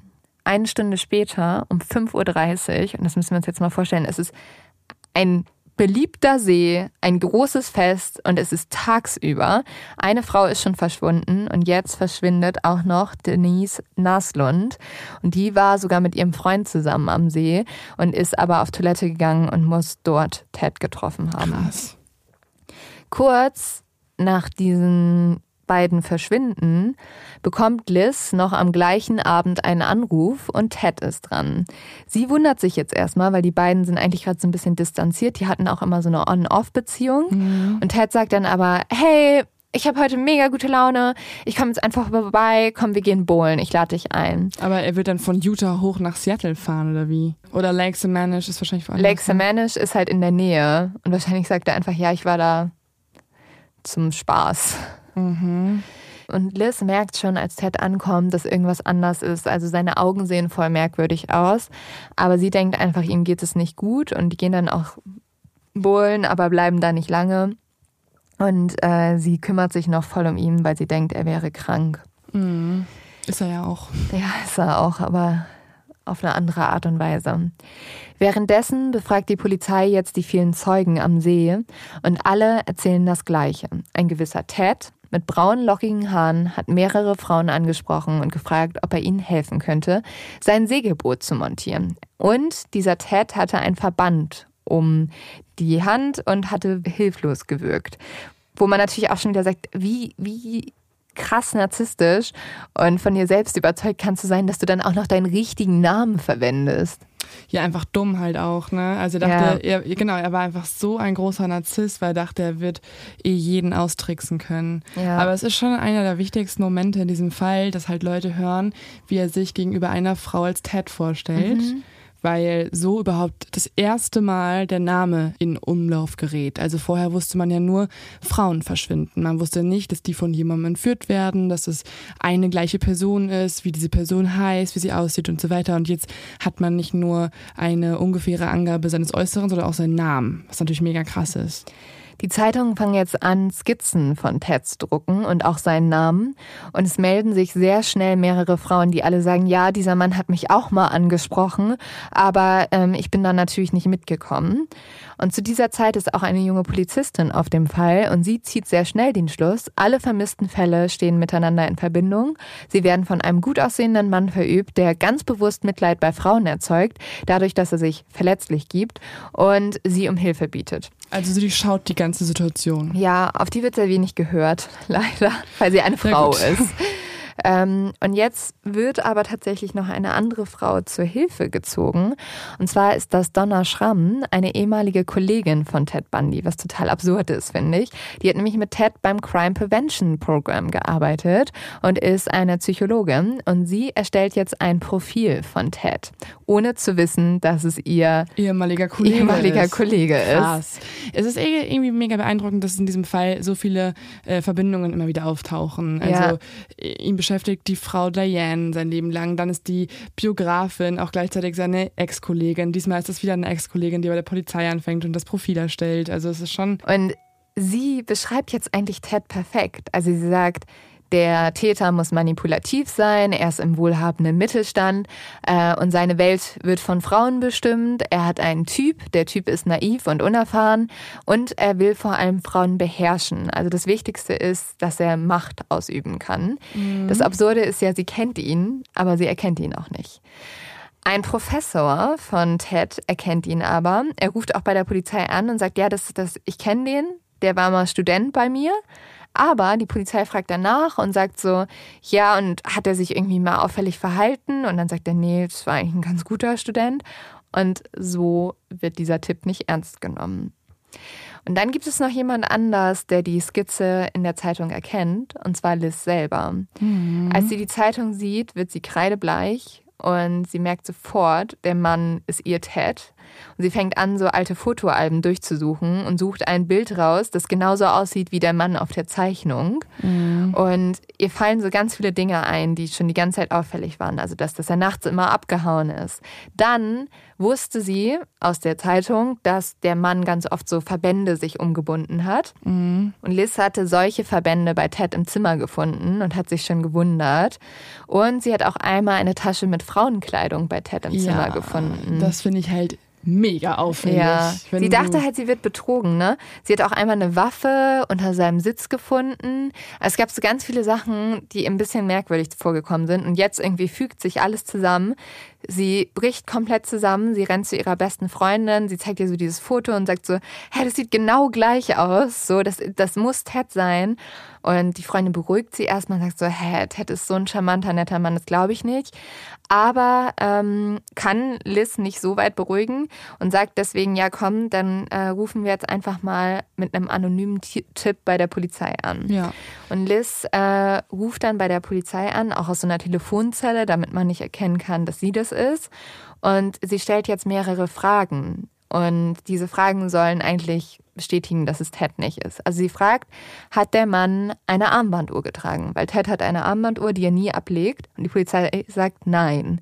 Und das ist so erstmal, wo sie erleichtert ist. Und dann sagt sie, ja, welche Farbe hatte denn nochmal das Auto, das gesehen wurde? Und dann sagt die Polizei, ja, so glänzend und so gold. Und das Auto, das Ted gefahren hat, war halt eher so sandfarben. Ja, ja, so ein cremefarben. Ja, genau. Kiefer. Und dann ist sie halt voll erleichtert und ähm, kann sich jetzt erstmal wieder beruhigen, weil sie denkt sich jetzt, ja, okay, es war nicht ihr Ted. Aber ich finde Creme, also so glänzend Gold, finde ich jetzt nicht so mega krass abwegig. Aber sollte eher so ein Braun sein. Ja, aber ich glaube, sie wollte auch. Sie wollte einfach das hören, ja. was ihr gefällt, klar. Und auch Molly, Liz Tochter, hat die Zeichnung gesehen und spricht sogar Ted konkret darauf an. Echt? Sie sagt nämlich zu Ted, dieser Typ heißt Ted, dein Name ist Ted, dieser Typ fährt einen Volkswagen, du fährst einen Volkswagen, du weißt, dass du es bist. Und Ted antwortet darauf dann lachend, nein, Äffchen, natürlich würde ich so etwas nicht tun. Boah. Ähm, eigentlich sind die beiden ja eigentlich konstant in Lebensgefahr, ne? Weil wenn sie einmal zu viel wissen, ist es ja jetzt kein großer Deal für ihn anscheinend Leute umzubringen. Also warum nicht auch die beiden? Ich weiß nicht, ob er die umgebracht hätte. Er sagt selber, er würde es nicht tun, weil er sie auf eine gewisse Art und Weise liebt, aber sorry, ist halt ein Serienmörder. Ja. Ich weiß nicht, wie viel Emotion und, und aber Entscheidungsfähigkeit ja, du Aber Molly hat ja eigentlich ihn da in dem Moment erkannt. Mhm. Und er hat auch nichts gemacht. Aber Molly war ja auch noch ein Kind. Weißt du, das ist ja nicht ja. so, das Wort äh, eines Kindes ist ja nicht so viel wert in diesem Fall für ihn. Oder für Menschen, wenn sie zur Polizei geht, sagen alle, ja gut. Ja, das stimmt schon. Die große Frage ist ja jetzt, wo sind die ganzen Frauen abgeblieben? Mhm. Also bisher sind sie ja nur verschwunden. Und diese Frage beantwortet sich, als im September 1974 zwei Männer in Washington wandern gehen. Und es sind jetzt sieben Wochen vergangen, seit die zwei Frauen am See verschwunden sind. Und die Wanderer finden ihre Knochen. Aber nicht nur das, die Polizei findet immer mehr Knochen und zwei können sie erstmal überhaupt nicht identifizieren.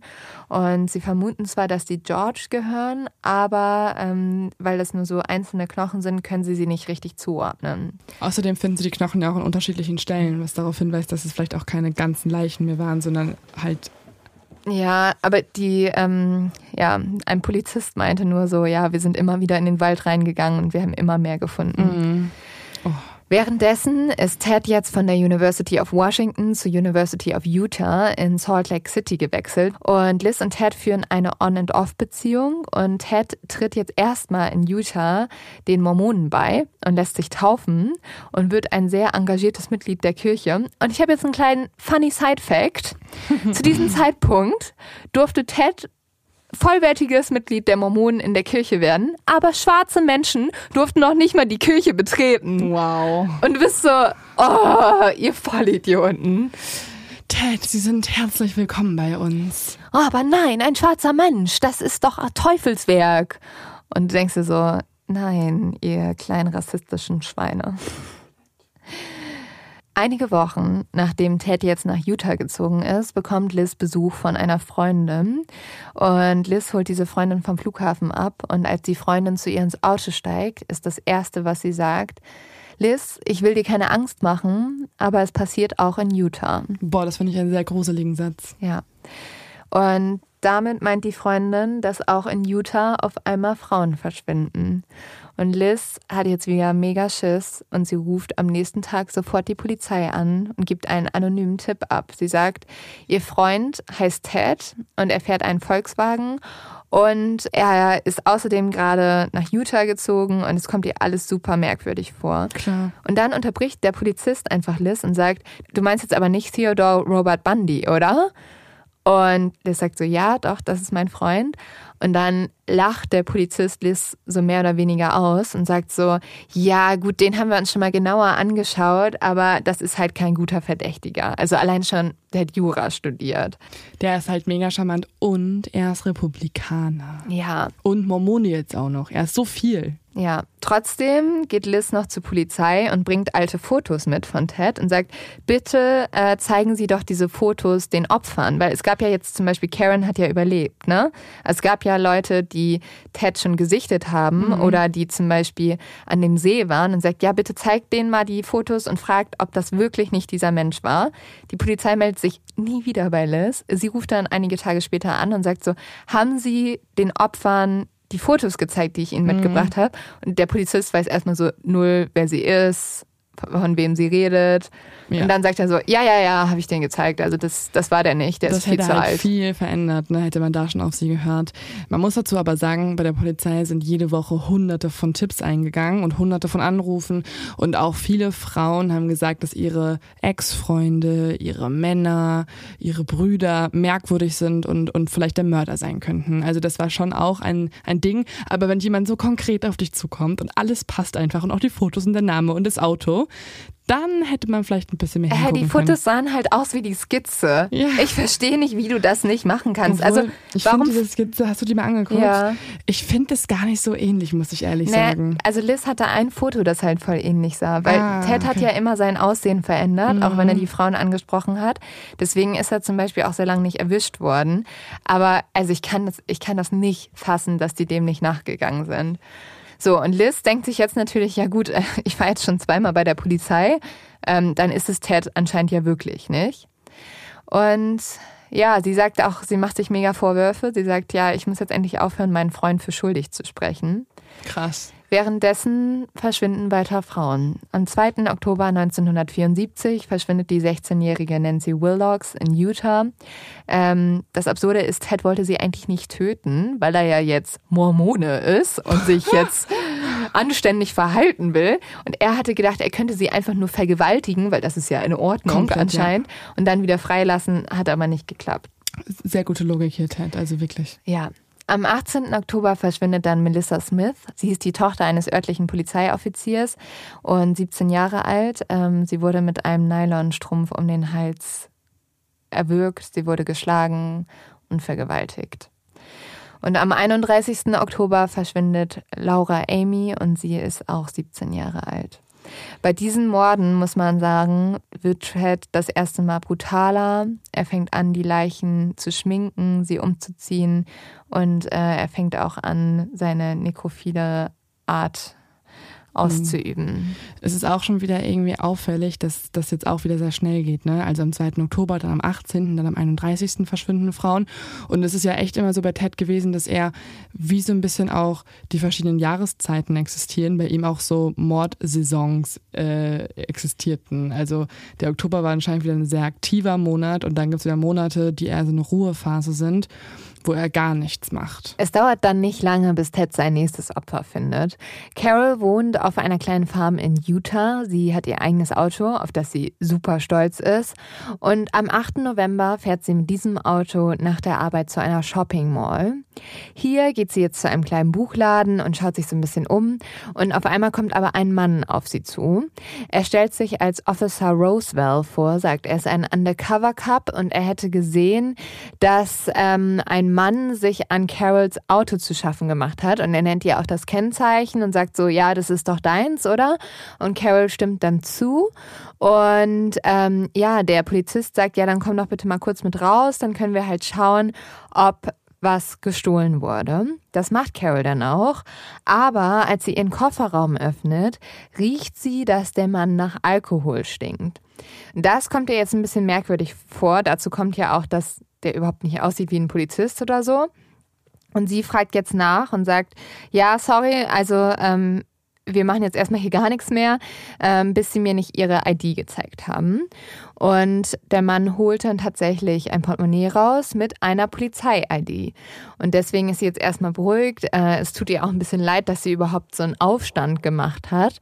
Und jetzt sagt der Mann auch noch, dass sie den Räuber oder den Dieb, der an Carols Auto war, schon gefasst haben und zur Polizeistation gebracht haben und dass er jetzt mit Carol dahin fahren würde. Und Carol geht jetzt mit diesem Mann zu seinem Auto und es ist ein Volkswagen. Es ist nämlich Ted und ähm, was? Was? Und ja, also der, also Ted sagt halt jetzt, ja, komm doch, steig doch ein, ähm, dann fahren wir zur Polizeistation. Und Carol findet es halt ein bisschen merkwürdig, dass er auch so ein ganz normales Auto hat, aber es ist ihr peinlich, dass sie vorher schon so eine Szene gemacht hat und sie steigt jetzt ein. Und mhm. sie sagt, sie weiß, in diesem Moment, wo sie im Auto saß, wusste sie, es war ein Fehler. Der Mann wechselte nämlich blitzschnell die Richtung und fährt nicht mehr zur Polizeistation. Mhm. Und außerdem legt er Carol blitzschnell Handschellen an. Ja, er bekommt es nicht so richtig hin. Ne? Sie hat dann nur so eine am Armgelenk. Ja, er bringt baumeln. beide an einer, an einem Arm an. Mhm. Und Carol fängt jetzt nämlich auch sofort an, sich zu wehren und zu schreien. Sie sagt immer wieder, was machst du? Da geht es nicht zur Polizeistation. Der Mann bleibt aber ganz still und Carol merkt sofort, er hat sich verändert. Ted holt eine Waffe raus und bedroht Carol. Er sagt zu ihr, wenn du dich bewegst, töte ich dich. Und Carol hat, wie viele Frauen damals, eigentlich gelernt, sie soll nicht gegen den Angreifer kämpfen, sie soll den Vergewaltiger einfach machen lassen. Aber sie wird in diesem Moment, und das ist so beeindruckend, sie wird einfach stinkwütend. Sie sagt im Nachhinein, äh, sie hat überhaupt nicht eingesehen, dass dieser Mann sie jetzt vergewaltigt, dann irgendwie verstümmelt und dass dann ihre Eltern erfahren würden, dass sie das einfach mit sich machen lassen hat. Und sie war mhm. so sauer, also sie meinte, sie hatte auch gar keine Angst mehr. Sie war einfach nur wütend, dass dieser Mann meint, er dürfe ihr das antun. Und mhm. dementsprechend fängt sie jetzt an, um sich zu schlagen. Sie äh, stößt einfach die Beifahrertür auf und fällt dann auf die Straße. Der Mann kommt dann raus, hat so eine Eisenstange und will sie damit schlagen, aber sie schafft es, ihm immer wieder aufzuweichen. Und dann kommt ein Auto auf sie zu und sie rennt einfach auf dieses Auto zu, reißt die Tür auf und mhm. springt in das fremde Auto und sagt einfach, fahr, fahr, fahr mhm. und schafft es zu fliehen. Sehr gut. Und Carol fährt dann auch sofort zur Polizei und macht eine Aussage. Und ich finde, diese Story so beeindruckend, weil Carol ist am Ende die Frau, die Ted Bundy zu Fall bringt. Mhm. Und sie ist halt vor allem eine Frau, die sich von Regeln, die Leute wie Ted Bundy aufgestellt haben, mhm. nämlich ja, füge dich einfach dem Mann überhaupt nicht leiten lassen hat und einfach da gesagt hat, ich sehe das überhaupt nicht ein. Ich finde es auch so cool. Sie sie sagt dann auch einfach so, ich war einfach nur sauer auf diesen Mann, dass er meint, er könnte das einfach machen und mir mein Leben nehmen. Da war ich einfach mhm. nicht bereit für. Was ja so krass ist, ist, dass Ted halt in dem Moment halt auch stinkwütend war. Und zwar, dass er es nicht geschafft hat. Und äh, ist ja dann einfach durch die Gegend gefahren auf der Suche nach wem anders. Also sein Blutlust war einfach nicht gestillt. Er musste es dann irgendwem anders dann auslassen. Das hat er ganz oft gemacht, wenn es irgendwie nicht, nicht geklappt hat. Ja, und ähm, das ist eine Story, die mir auch irgendwie sehr nahe gegangen ist, weil er findet dann äh, Debbie und Debbie ist ein junges Mädchen, die eigentlich mit ihren Eltern gerade bei einer Schulaufführung ist, aber früher die Schulaufführung verlässt, um ihren Bruder abzuholen und auf dem Weg zum Auto trifft sie Ted und wird nie wieder gesehen. Danach Liz ist jetzt übrigens wieder mit Ted zusammengekommen und die zwei planen sogar zu heiraten. Und Ted hat auch so eine kurze Phase, wo er so eine Art Ruhepause hat. Mhm. Also wo er jetzt erstmal aufhört zu morden, aber es ist eigentlich nur die Ruhe vor dem Sturm, weil am 12. Januar 1975, zwei Monate nachdem Deborah verschwunden ist, verschwindet dann ein weiteres Mädchen. Und zwar Karen Campbell, die war mit ihrem Verlobten zusammen in einem Skiresort. Am 15. März 1975 verschwindet Julie Cunningham, sie ist 26 Jahre alt. Am 4. April dann die 24-jährige Denise Olivison. Am 6. Mai verschwindet die 12-jährige Lynette Culver und am 27. Juni die 15-jährige Susan Curtis. Und diese ganzen Frauen verschwinden und niemand weiß, wohin. Aber es gibt jetzt eine Frau, und zwar Liz, die wieder Verdacht schöpft, weil sie hat jetzt währenddessen von der Entführung von Carol gehört. Und ja, Carol hat Ted auch wieder sehr genau beschrieben. Und sie hat auch gesagt, dass Ted einen hellbraunen Volkswagen fährt. Und damit ist Liz eigentlich wieder klar, es könnte ihr Ted sein. Sie bricht jetzt komplett zusammen. Sie ruft bei der Polizei an und die Polizei reagiert aber wieder gleich. Liz würde übertreiben. Sie haben Ted Bundy bereits angeschaut und er ist kein guter Kandidat. Und das finde ich so heftig. Liz ruft jetzt ihren Vater an und sagt, Papa, kannst du bitte bei der Polizei anrufen? Ich glaube, es ist Ted und sie glauben mir nicht. Und sie glaubt halt, ihr Vater würde eher ernst genommen werden, weil er halt wow. ein Mann ist. Und ihr Vater lehnt ab und sagt, ja, Liz, das kann ich nicht machen, weil wenn du falsch liegst, dann würden wir Teds Karriere ruinieren. Oh mein Gott, und was ist mit ungefähr ganz, ganz vielen Frauen? Und Liz meinte auch, dass sie in dem Moment das Gefühl hatte, dass ihrem Vater Ted wichtiger war als sie selbst. Oh. Ja, es ist einfach unfassbar. Sie hat das ja schon so oft vermutet. Und ja, jetzt gibt es ja noch diese weitere Frau, die ganz sicher sein kann, wer der Mörder oder der Entführer ist. Ja, das bringt aber leider erstmal gar nichts, weil man immer noch keine Ahnung hat, wer es ist. Und anscheinend ist ja Ted Bundy einfach kein Verdächtiger.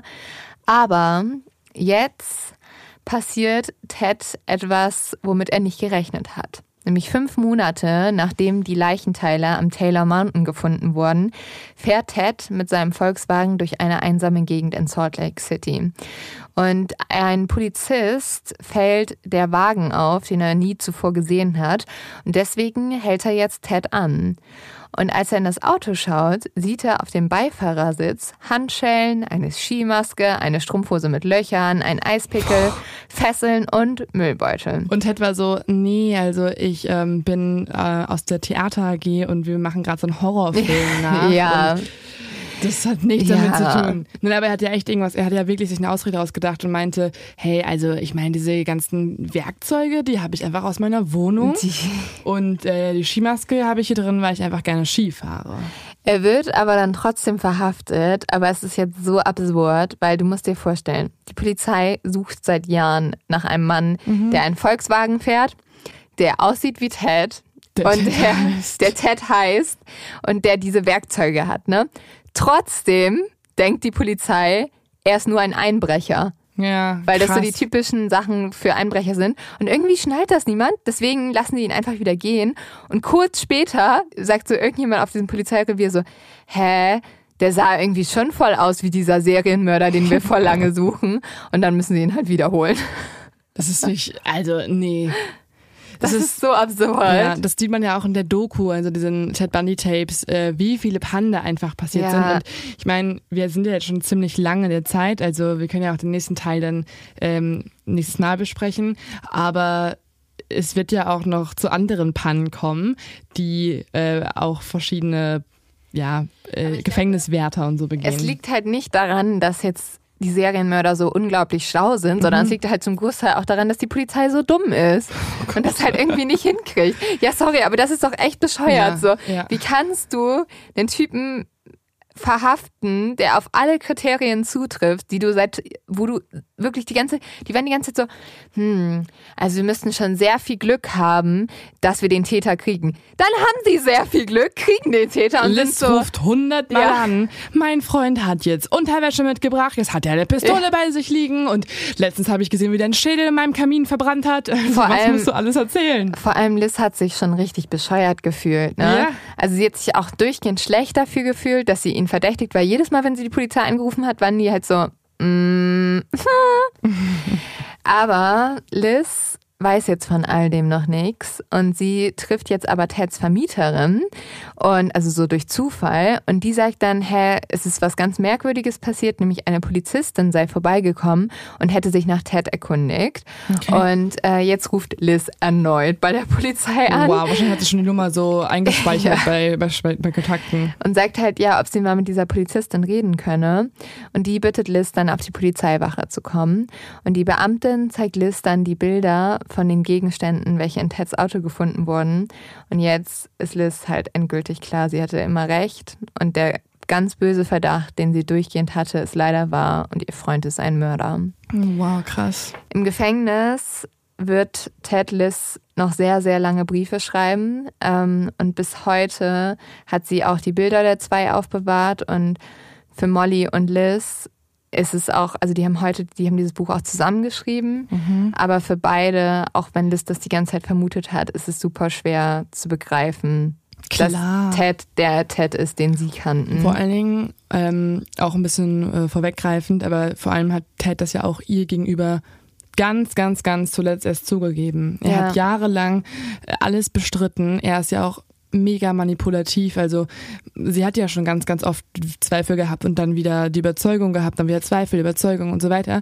Und ganz, ganz spät erst im Todestrakt, also kurz vor der Todesstrafe, äh, gesteht Ted dann seine Taten. Und das ist halt einfach auch das ist eh sein Verhalten auch im Gericht und im Gefängnis. Also viele Leute glauben auch einfach nicht, dass es Ted war, weil er einfach so charmant ist und so manipulativ. Also es ist wirklich krank. Und wenn ihr euch das nochmal angucken wollt, also gerade diese ja, diese hartnäckige ähm, Manipulation jeglicher Menschen, dann könnt ihr euch als Leo-Tipp den Film Extremely Wicked, Shockingly Evil and Vile angucken, äh, über den wir auch geredet haben, also die Geschichte von Liz und Ted. Ja, behaltet halt im Kopf die Sachen, die wir euch von Liz erzählt Ja. haben. Ähm, und dass es nicht überall so war, wie sie das. Also im Ja. Film wird Liz halt deutlich mh, schwächer eigentlich dargestellt. Also, also erst ganz zuletzt kommt raus, dass sie doch Zweifel hatte, weil davor hat sie eigentlich die ganze Zeit nur an Ted geglaubt und gehofft, dass er doch nicht der Mörder ist.